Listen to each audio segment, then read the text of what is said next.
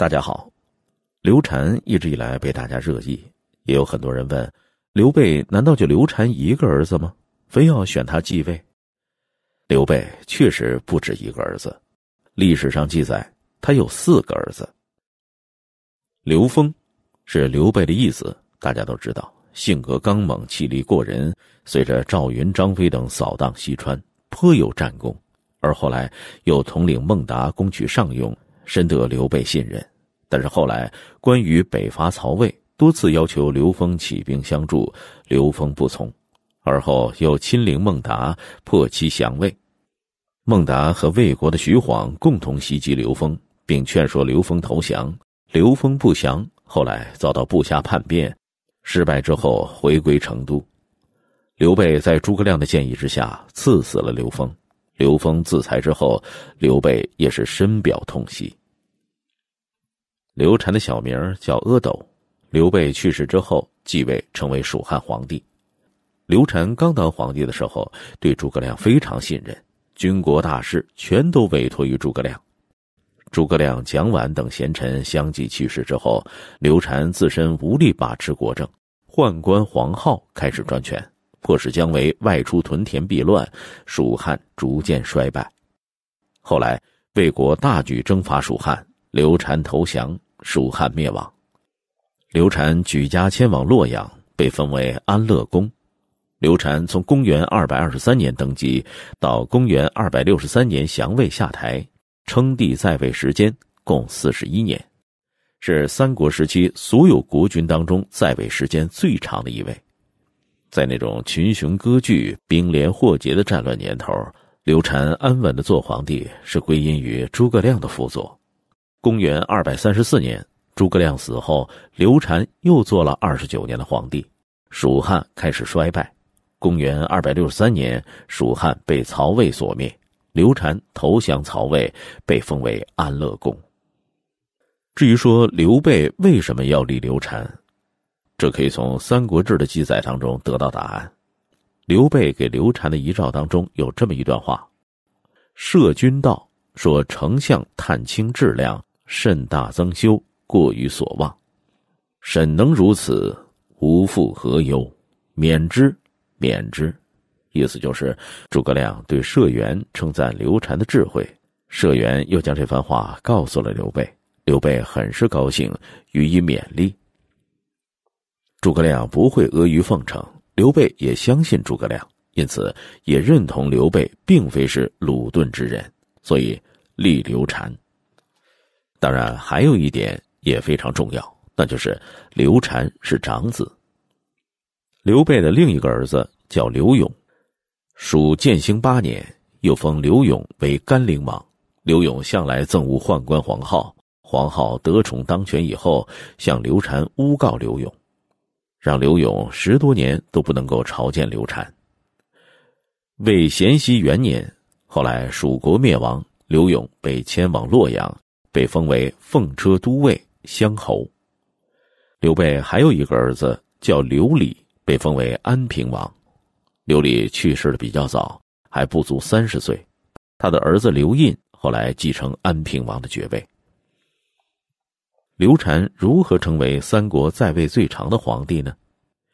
一句“此间乐，不思蜀”，不仅让蜀汉后主刘禅成为名人，也让他成为扶不起来的典型。其实，真正的刘禅并不完全是这样的。公元二百二十三年，刘备命丧白帝城，太子刘禅继蜀汉皇帝位，历史上称为后主。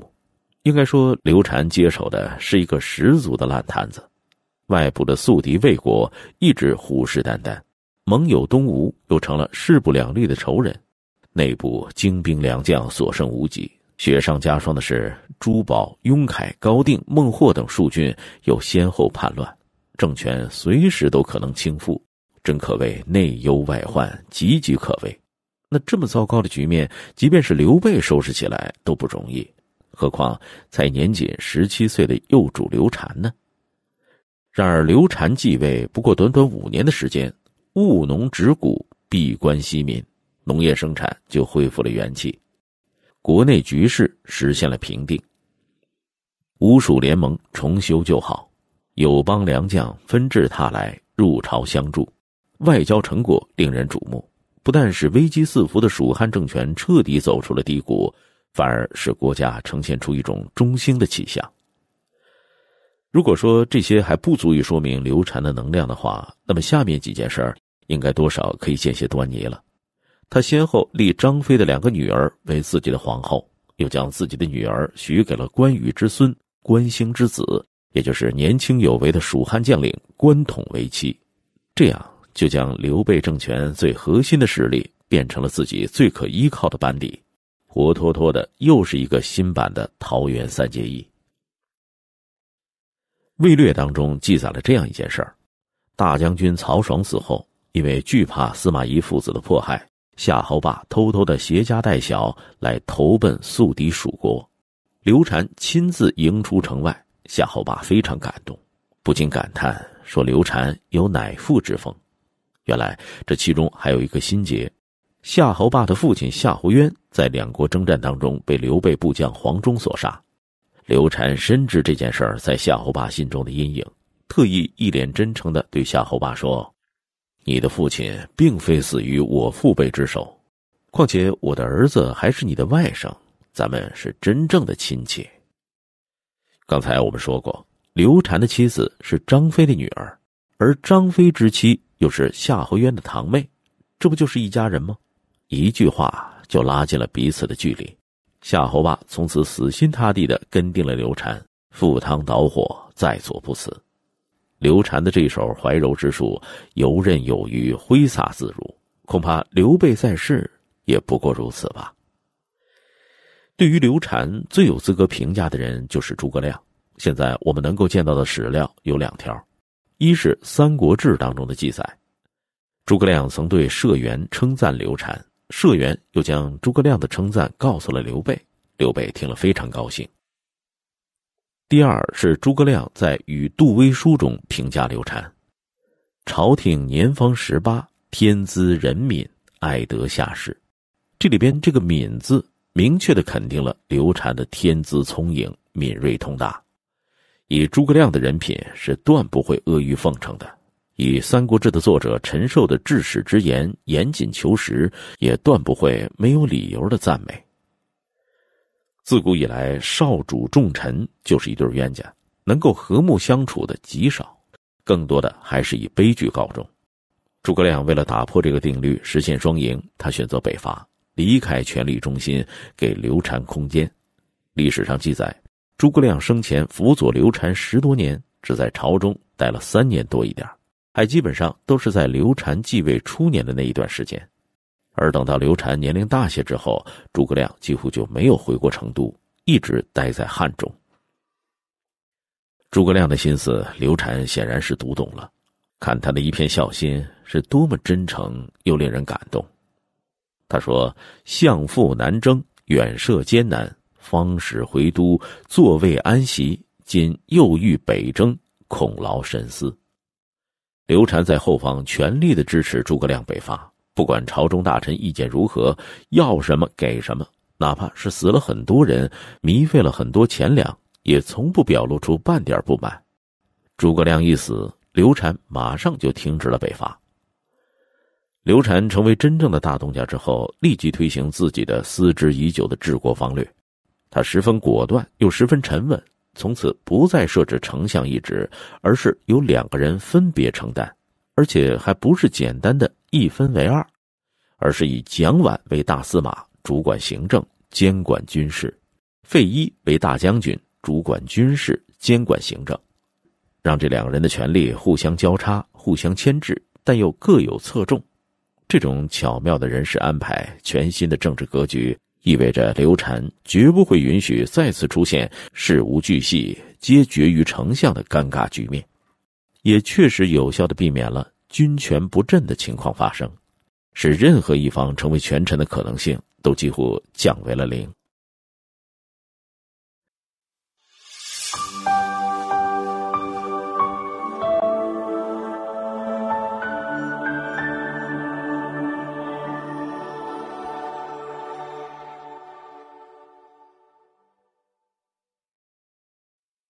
蒋琬死后，刘禅更进一步强化了军权，总统一切军政大事，一直到蜀国灭亡，将近二十年之久。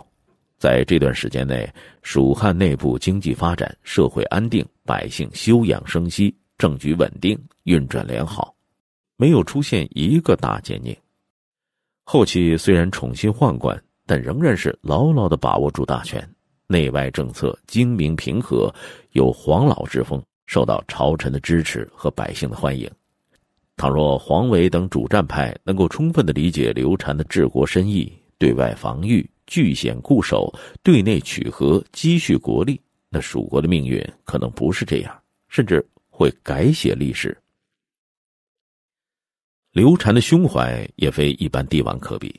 诸葛亮死之后，刘禅表现的十分悲痛，可是当时却有一个叫李淼的官员。向刘禅上了这样一道奏书，他以曾不利于汉室的权臣吕禄、霍光作为比喻，说诸葛亮虽然未必有反叛之心，但是权势太强，以至于刘禅都畏惧他，导致国内奸邪萌生。而李淼自己也常常不得不在诸葛亮的威势之下胆战心惊。现在诸葛亮死了，这是太是时候了。更要命的是，持这种看法的可并不是刘淼一个人。还有另外一些大臣，比如像李严、廖立、来敏、魏延等等，他们对于诸葛亮专权也是颇多微词，甚至怀疑他有不臣之心。只不过诸葛亮在世时迫于权威，人们不敢对其直言。有道是“春江水暖鸭先知”，连别人都看出来了，那刘禅本人能没有感觉吗？但他并没有在自己羽毛丰满之后来个秋后算账。更没有按照李淼的意见将诸葛亮打入冷宫，仍旧给予了曾经的权臣也是功臣的最高荣誉，自始至终也没有丢掉诸葛亮这面旗。以往那些行之有效的措施继续坚持。诸葛亮生前推荐的人，除了杨仪之外，全都重用，仿佛和原来的全然一样。因为刘禅深知，尽管当时的蜀汉朝廷内部存在了一股对诸葛亮专权的不满情绪。但是，诸葛亮是贤相，为了蜀国的繁荣强盛和安宁，鞠躬尽瘁，死而后已，有大功于国家，有大恩于黎民。倘若按照李淼等人的意见，政局和民心非常可能陷入四分五裂的内乱之中。因此，他不但没有认可李淼的意见，也为了防止和杜绝其他人效尤，立即板起面孔，勃然大怒，将李淼斩首示众。他哪怕有再多的成见和不满，也不表现出来，以免干扰和破坏整个大局。刘禅维护诸葛亮，维护了一辈子，从而保证了政权内部的长期稳定。能够如此得体的处理权臣问题的青年帝王，可谓亘古未有。难怪南史学家裴松之评价：“后主之贤，于是乎不可及。”刘禅的胸怀和度量之大。令人叹服。然而，他却不是不要原则，相反，在涉及重大问题的时候，他是坚定不移、毫不妥协的。针对一些大臣和民间要为诸葛亮立庙的请求，刘禅就毫不犹豫的给拒绝了。那刘禅为什么这样做呢？因为在宋代以前，礼制规定，只有皇室才有资格和权利拥有祭祀祖先的太庙和宗庙。诸葛亮虽然被刘禅以相父相称，但是实际上仍然是臣子，并不是皇室中人。《三国志·诸葛亮传》当中提到，各求为立庙，朝议以礼制不听，就明确点明了刘禅曾经为此专门开了一个御前会议，让大臣们各抒己见，畅所欲言。讨论的结果是给诸葛亮立庙是不妥当的，也是有伤诸葛亮一生的德行和操守的。但刘禅在这件事上做的也很有分寸，后来听从了席龙等人的建议，采用了折中的办法，将诸葛亮的庙立在了湖北。然而，这已经是快三十年后，蜀汉将要亡国那年了。可不管何时，对于臣子来说，能够被君主同意立庙，已经是格外优荣了。除了这些之外，对服逆他意愿的臣下，刘禅也能够容得下。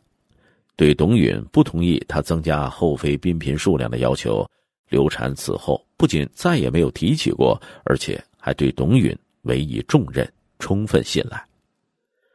诸葛亮积劳成疾病倒的时候，刘禅心急如焚，立刻派尚书仆射平阳亭侯李福前去探望诸葛亮，并让他向诸葛亮询问此后的国家大计，同时日夜为诸葛亮祈福。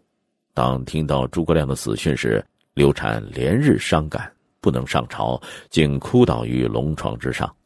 当灵柩运回的时候，刘禅率文武百官出迎。并下令全国肃服发哀三日，还升任诸葛亮的弟弟诸葛均官至长水校尉，诸葛亮的儿子诸葛瞻继承了爵位。他不仅对诸葛亮有情有义，对其他大臣也是如此。比如魏延叛乱被杀，刘禅对魏延没有一概否定。刘禅的心里很清楚，魏延作为他父亲最信任的将领之一，怎么会忽然叛乱呢？不过是刚愎自用、人际关系不好惹的祸。刘禅和两个弟弟刘勇和刘礼的关系处理的也非常和谐，从来没有发生过皇族倾轧、大臣灭族的事件，应当说是比较和谐的。反观其他两国，杀戮臣下或者是被权臣谋士，就如同儿戏。魏国曹植被手足同胞曹丕逼迫做七步诗，感慨相煎何太急。后来的曹芳、曹髦、曹奂等幼帝，则是朝不保夕；东吴的孙皓更是将朝堂变成了屠宰场，无论是谁，只要是看不顺眼，立马刀斧伺候。后主的仁厚有目共睹，成都人都非常怀念刘禅。在南北朝时期，被他建立了专祠，与诸葛亮的武侯祠一东一西，位于昭烈庙前面的两侧。至于乐不思蜀这个故事，经过历史的沉淀，人们已经越来越清楚的看清了事实的真相。这样的举动，只有特别愚钝和白痴的人才能做得出来，除此之外，那就只能是韬晦之计了。装傻，而且装的还特别像，装的还特别真，在长达数年的时间里，不能露出半点马脚和破绽，这个功夫可不是一般人能够做到的。试想。人为刀俎，我为鱼肉。倘若暴露出一丁点的实力和野心，那就不仅仅是刘禅个人的问题，而是跟随他五十多个大臣以及家属，甚至还有蜀地与他哪怕有一丁点关联的人都会马上送命。这样做于事何补呢？再想一想，亡国之君哪有几个好下场的？远的，比如王莽毒死汉平帝，董卓毒死汉少帝。南唐的李煜就是因为一句“小楼昨夜又东风，故国不堪回首月明中”，从而引来一杯索命毒酒。周寿昌的《三国志集解》评价刘禅说：“恐传闻失实，不择养晦以自全耳。”说到司马昭问他想不想蜀地，本来就想试探他有没有野心，这和曹操当年青梅煮酒论英雄十分相似。只不过刘禅表现的更为巧妙，用一句“此间乐不思蜀”轻轻遮过。倘若当时刘禅真的回答“先人坟墓远在蜀地，我没有一天不想念”，那等待他的不是毒酒，就是白绫。至于他的投降，则是见仁见智了。说他昏庸、怯懦、不孝，这都是说得通的，因为事实就摆在那儿；而说他顺势而为。以一身之荣辱、一家之成败换得全国之完璧，也不是毫无根据。这从史学家王隐在《蜀记》当中讲，刘禅之所以宁卑骂名而不做辩解，乃全国为上之策的评语中得到佐证，更可以从日后蜀国百姓的怀念当中得以佐证。偏居巴蜀一隅的险地，而能执政四十一年，成为整个三国时期在位时间最长的皇帝。他若没有过人之处，那是绝对不可想象的。有人把刘禅的执政完全归因于诸葛亮的辅佐，是不够客观的，也不是事实。因为诸葛亮于公元二百三十四年死了之后，刘禅又做了二十九年的皇帝，没有相当的智慧和能力，是根本不可能做到的。纵观刘禅的一生，不难发现，他的韬晦之功绝非欺负刘备所能及。堪称是一个大智若愚的高手。